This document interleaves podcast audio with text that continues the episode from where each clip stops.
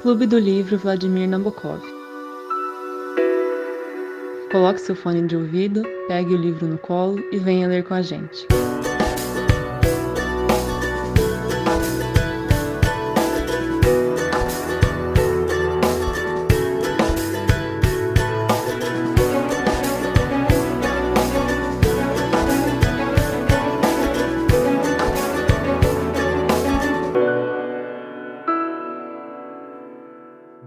Boa tarde, boa noite, pessoal. Eu sou o Fernando e eu tô aqui com a Ana Flávia, Oi, gente, boa noite. com a Carol, Oi, gente. com o Gustavo, Oi, pessoal, boa noite. com o João, Ah, gente, boa noite. com a Laura Pessoal, boa noite. e com o Lucas. E a gente tá aqui hoje para começar um livro novo, que é o Siddhartha, do Hermann Hesse, que foi um livro escolhido pelo João. Aí eu vou passar então pro João comentar um pouquinho como, por que ele escolheu o livro, por que ele acha interessante. Então, gente, esse livro, eu comecei a pesquisar, acho que em 2019, sobre obras que falavam sobre o existencialismo, né? Que é uma abordagem filosófica e psicológica sobre as opções e a liberdade do humano e livre de, até certo ponto, livre de religião e tudo mais. Você ter uma liberdade e você ser feliz com essa liberdade, é, tendo ao mesmo tempo o fardo da liberdade, né? Porque a liberdade pode trazer também sofrimento. Aí eu queria, eu, eu sempre achei interessante essa pegada para entender melhor o existencialismo, como que eles, como que eles lidavam com algumas questões existenciais.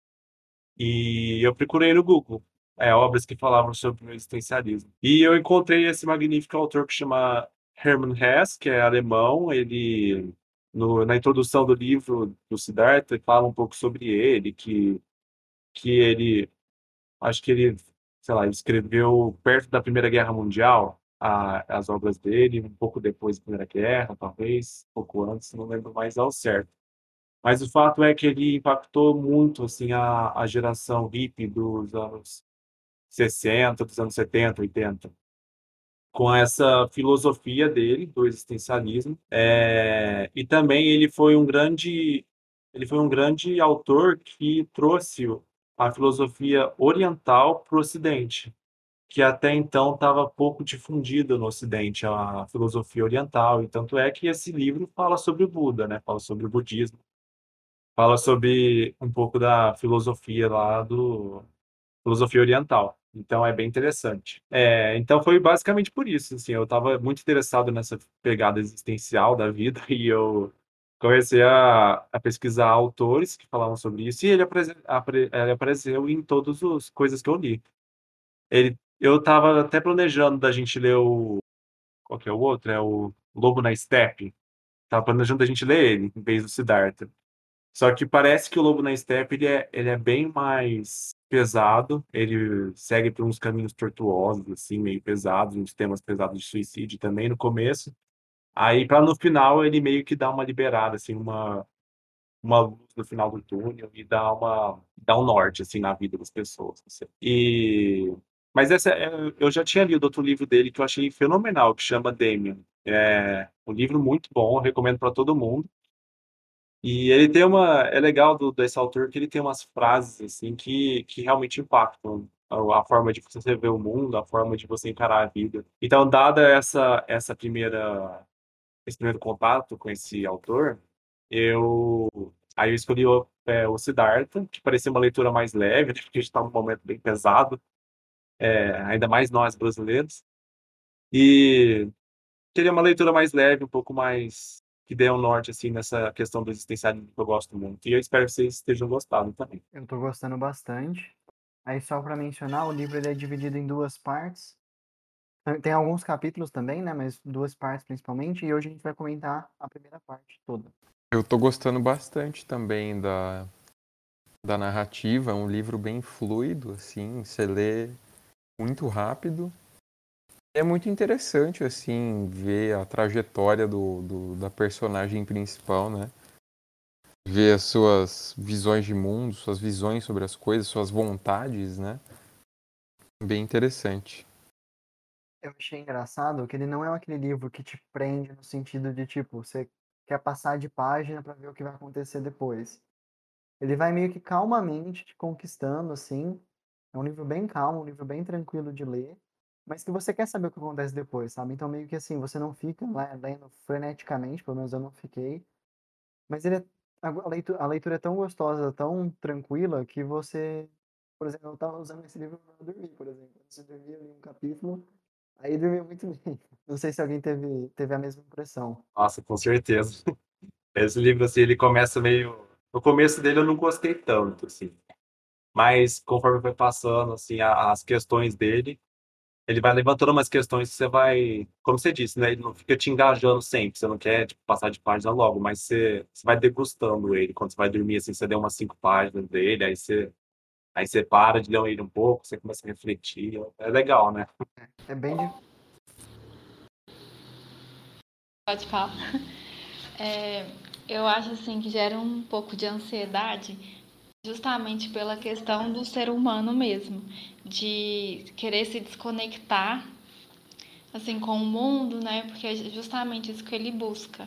Ele se isola e ele quer se encontrar, né? O eu dele, que na verdade é um eu espiritual.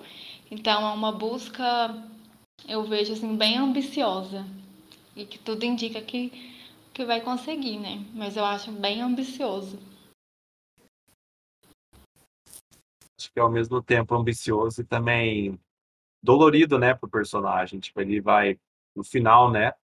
Acho que a gente vai discutir isso mais é, posteriormente, mas no final ele fica até sem o amigo dele, de, parceirão dele. Então é um caminho solitário, mas que parece que vai chegar a algo, algumas epifanias pro personagem. É, eu acho que talvez a gente possa. Vamos na ordem, só para não se perder, mas não precisamos seguir exatamente os capítulos.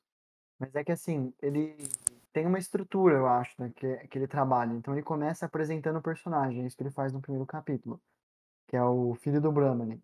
E já é interessante que o próprio título ele meio que explica o que o Siddhartha está passando. Que o Siddhartha ele agrada a todos, mas não agrada a si. Ou seja, ele está muito focado, ele parece né, estar muito focado no que está acontecendo fora dele e não no que está acontecendo dentro dele. Então, por conta disso, ele vai começar toda uma viagem de introspecção que vão ser os capítulos é, a seguir. Que vai culminar na parte que a gente terminou né, de ler, no, naquilo que o João falou, que ele vai se despedir do grande amigo dele, que é o Govinda. Alguém gostaria de falar alguma coisa? Só queria comentar uma coisa sobre esse comecinho, que você dá para perceber desde o início que é, o livro vai se tratar realmente de uma busca, porque logo no começo ele fala: é, o espírito continuava insatisfeito, a alma andava inquieta, o coração não se sentia saciado.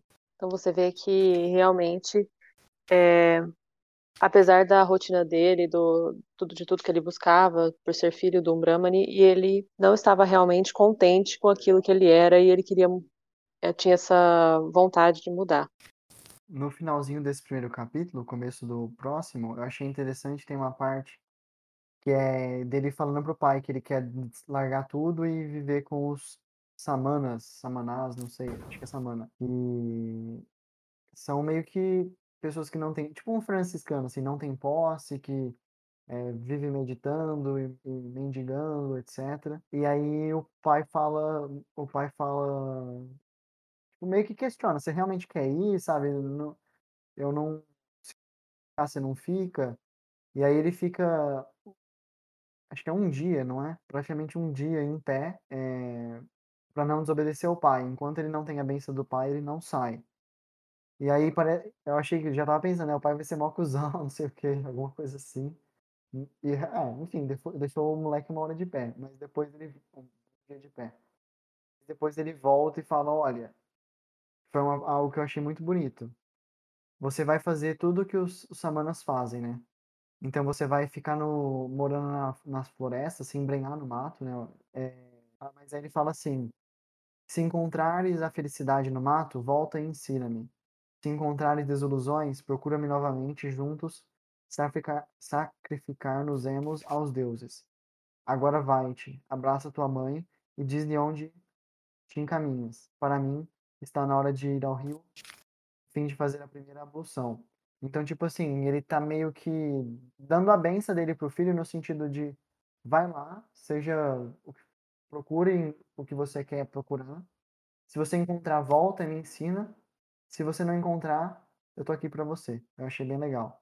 Eu grifei uma parte aqui no capítulo, acho que é o segundo, se não me engano, que é o que o Fer tá falando com Na verdade, é, já vai embora, né? Que resume mais ou menos essa inquietação que ele tá, que a Ana também falou, que é, é amargo era o sabor do mundo, a vida era um tor tormento. É, então, assim, para ele, ele ainda não tinha encontrado, assim, objetivo, né, o que preenchia é, pra, o, o, verdadeiro eu dele. Né? Então, para ele ali, nesse momento que vivia um tormento, ele estava nessa procura. Ele sai da casa da, da casa vida no que ele está para um totalmente diferente. E aí, com o passar desse capítulo, a gente vai ver que, que ele percebe que também não é ali que ele vai encontrar a resposta que ele quer, né? É, ao longo desse capítulo, ele vai fazer que os samanas fazem, né? A medicância, vai refletir e tudo mais, viver essa vida, e ele percebe que não, não, não traz a resposta que ele quer, mas aí no final ele, a gente caminha para a parte que ele, ele começar a procura pelo Gotama. Né?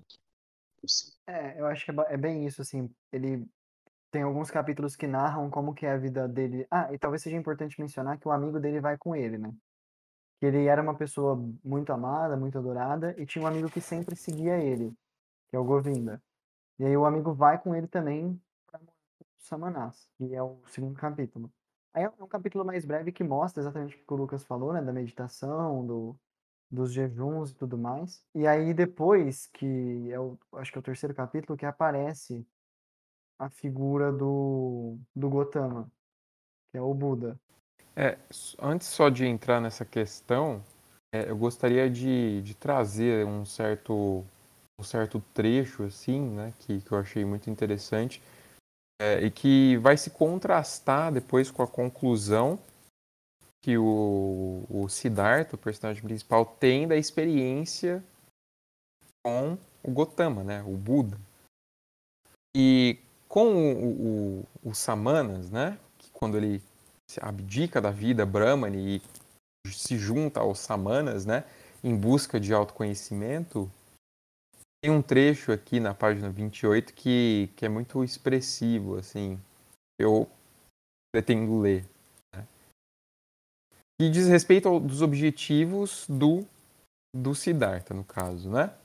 E era um único objetivo, né? o objetivo de tornar-se vazio, vazio de sede, vazio de desejos, vazio de sonhos, vazio de alegria e de pesar. Exterminar-se distanciando-se de si mesmo, cessar de ser um eu, encontrar sossego após ter evacuado o coração, abrir-se ao milagre com pensamento desindividualizado. Eis o que era o seu propósito. Quando todo e qualquer eu estivesse dominado e morto, quando dentro do coração se calassem todos os anseios e instintos, inevitavelmente despertaria no ser a quinta essência, o último elemento, aquilo que já não fosse o eu, o grande mistério. E aí, então, né, ele muito, talvez, ele percebe que isso foi de uma certa forma algo, uma ação muito é, não impensada, porque ele pensou tudo isso, mas talvez inocente, assim, né, de que o fato dele se desindividualizar traria um certo, uma certa quintessência, né, o elemento último que se revelaria o grande mistério. Só que aí, aí o livro passa por uns trechos muito interessantes, né, dele tomando o corpo de outros animais, dele sentindo como outros animais.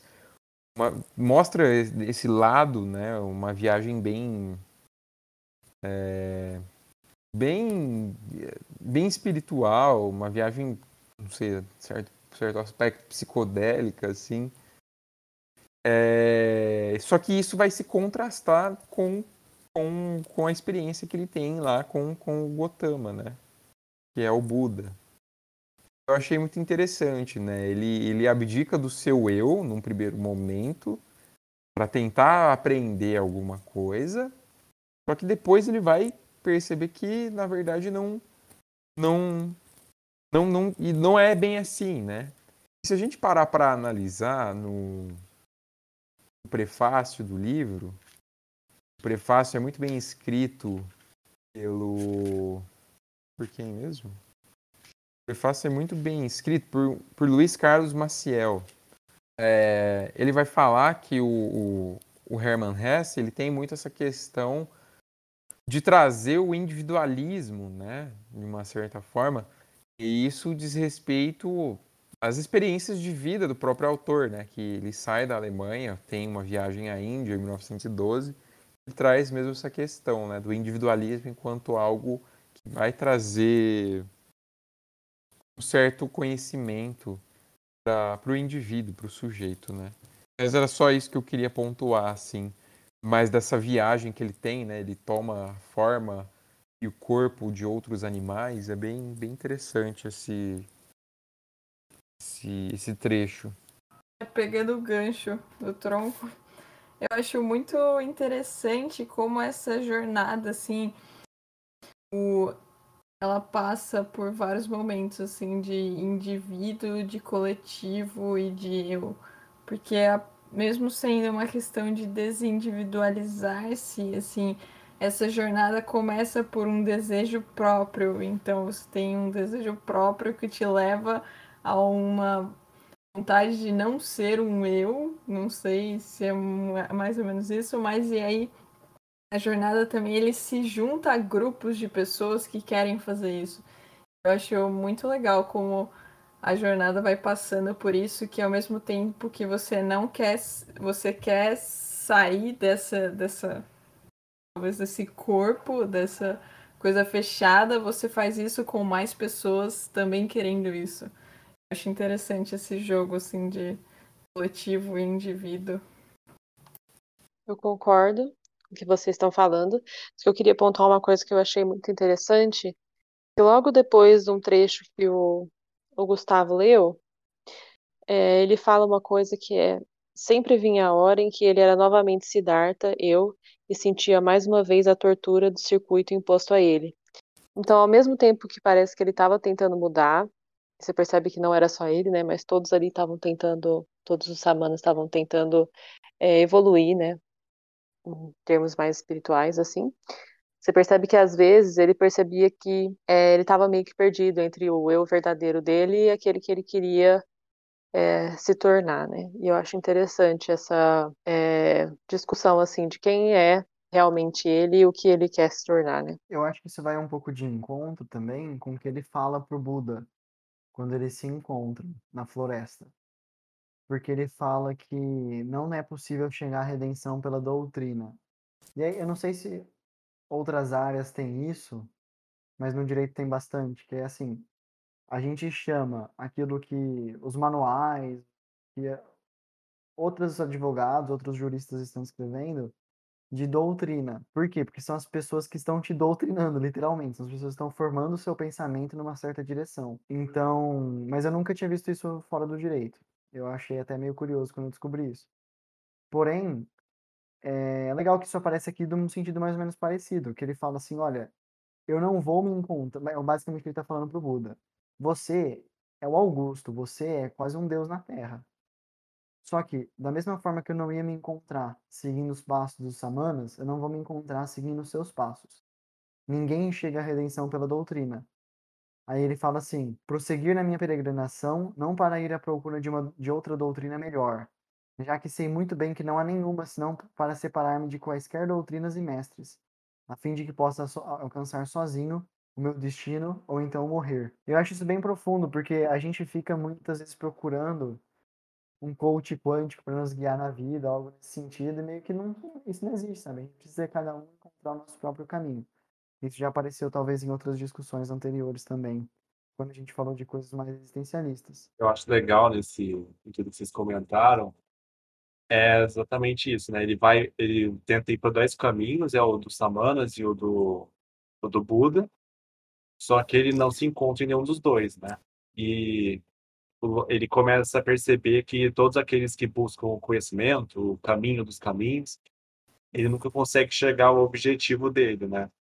E aí eu lembrei do, do Matrix, do, tem uma fala lá que ele fala há uma grande diferença entre saber o caminho e andar sobre ele, que é uma fala do Morpheus, que é famosa. Então, você, você recebe uma doutrina já pré-definida e é muito difícil você trilhar esse caminho, esse mesmo caminho, porque tem muita diferença, né? Do, da teoria para a prática e muitas vezes não é o mesmo não é a mesma coisa. São coisas bem distintas e ele percebe isso principalmente quando ele quando ele conversa com o Buda.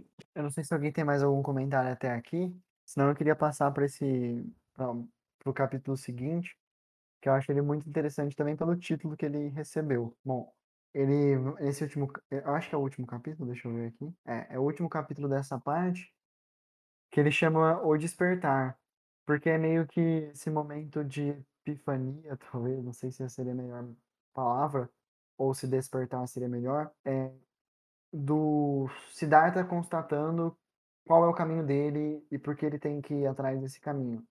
Então ele exteriorizou isso para o Buda no capítulo anterior, e agora ele vai meio que meditar sobre isso, né? Enquanto e também se despedir do amigo.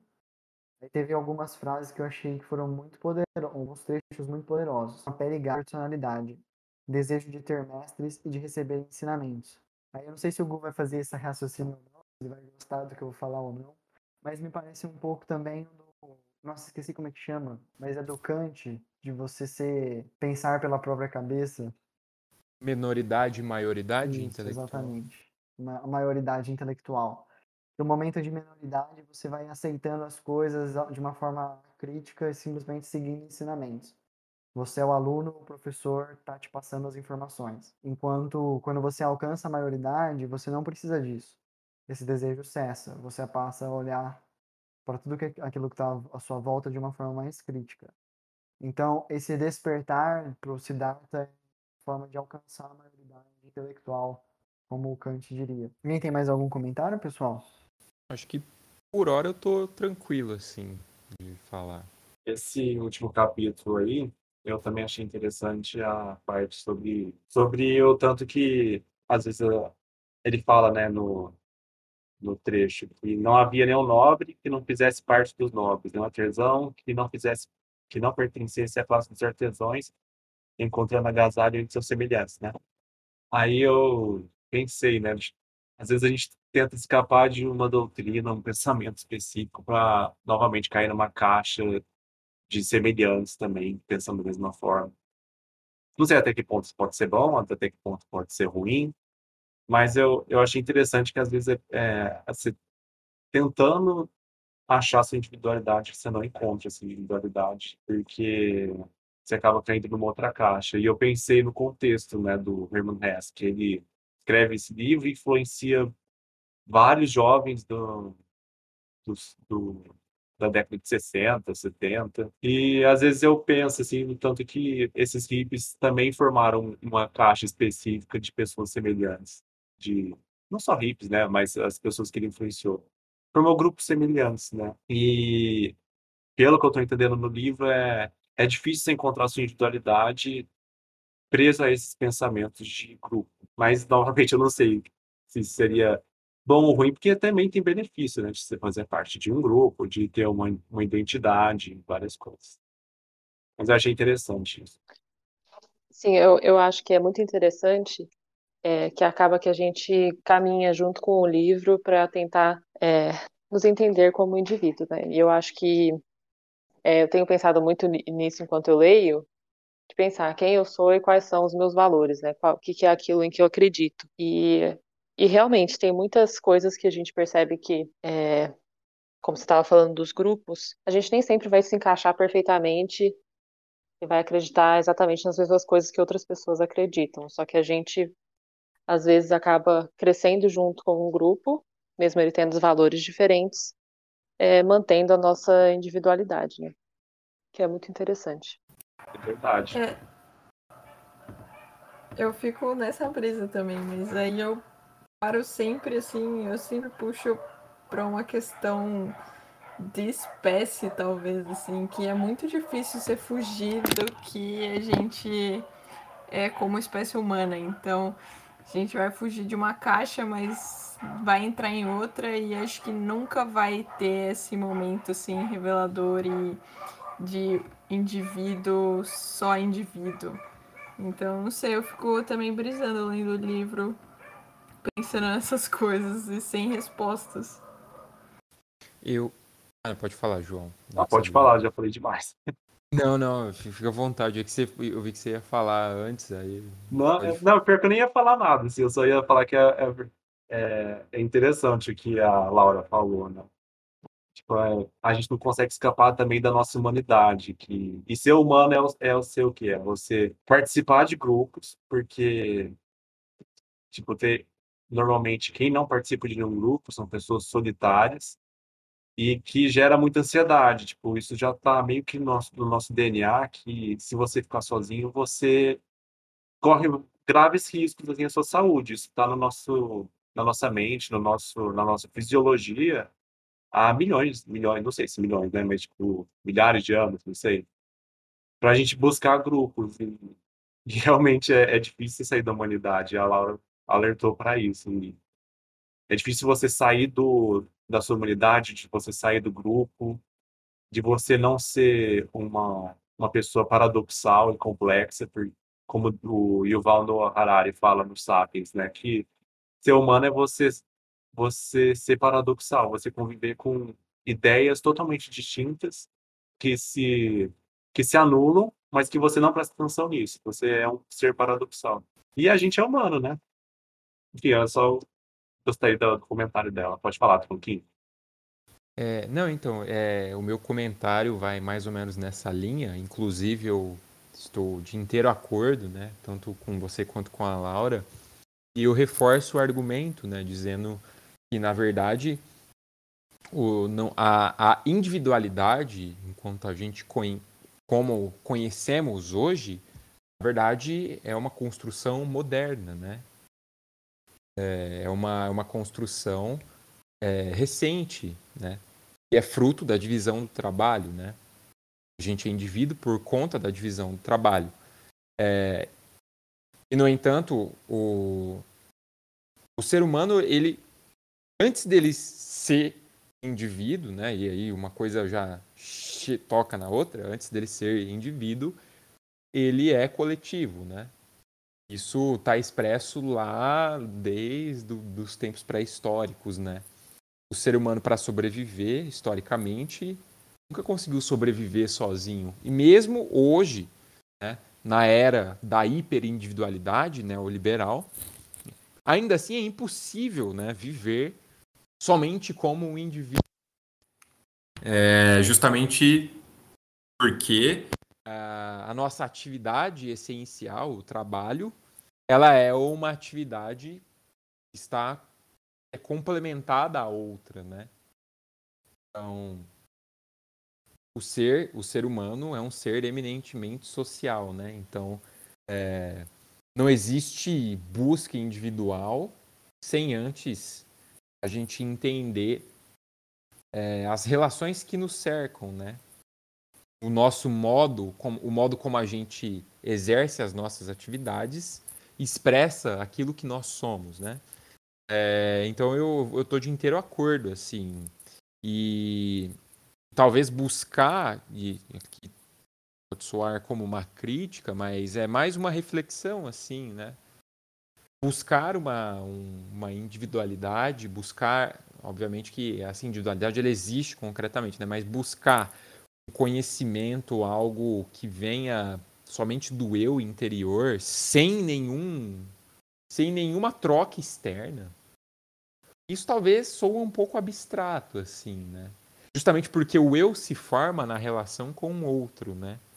Então, então é, é mais ou menos esse o meu comentário, assim, sabe? É bem, é bem, bem paradoxal e é bem intrigante isso, né?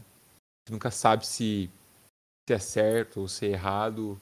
Na verdade, de- depende, né? Tem vertentes que falam que, que sim, o ser humano sempre foi um indivíduo egoísta e que isso justifica toda, toda a barbárie que acontece, e outras não, né? Eu, particularmente, acredito que não, né? O ser humano é um ser eminentemente social. A nossa natureza humana, na verdade, ela não é algo imutável, ela se transforma. Se transforma pelo modo como a gente é, age concretamente no mundo, né? Porque o modo como a gente age concretamente no mundo vai engendrar as nossas relações, né? Enfim. Uh, mas é mais uma questão de referencial mesmo, sabe? Na minha opinião, é um tanto quanto abstrato essa busca. É, ele está se descolando ali de algo que talvez possa ser um tanto quanto complicado, né? Mas é, mesmo assim não tira a genialidade e, e não tira a beleza do livro, né? Eu acho isso muito interessante. O autoconhecimento é muito necessário, mesmo assim, né? É, dois comentários rápidos antes de encerrar. Eu acho legal que ele faz um caminho também pro não só para dentro de si, mas para ele vai numa vertente mais de, empirista, de conhecer o mundo pelos sentidos, talvez. E um, pouco naquilo que eu acho que já mencionei em outras reuniões, o amor fati do Nietzsche, que é o amor pelas coisas reais, o amor pela, pelo mundo real. Então, ele fala assim, por exemplo: Eu, porém, almejava ler o livro do mundo e o livro da minha própria essência Desprezei os sinais e as letras, em prol de um significado que lhes atribuía de antemão. Chamei de ilusão os, o mundo dos fenômenos. Considerei meus olhos e minha língua apenas aparentes, casuais, desprovidos de valor. Ora, isso passou. Despertei. Despertei de fato. Nasci somente hoje. Então, mostrando que ele faz essa, essa virada, né? Não só para dentro de si, no sentido de eh, da primeira parte da frase, né? de não seguir significados atribuídos de antemão, mas também utilizando a si como o, o instrumento de leitura, talvez, desse código que é o mundo exterior. Então achei muito interessante. Se alguém, se alguém tiver mais algum comentário, fale agora. Senão acho que a gente já podia encaminhar para o encerramento. Bom, acho que com isso então a gente encerra essa primeira, a discussão da primeira parte do livro Siddhartha do Hermann Hesse.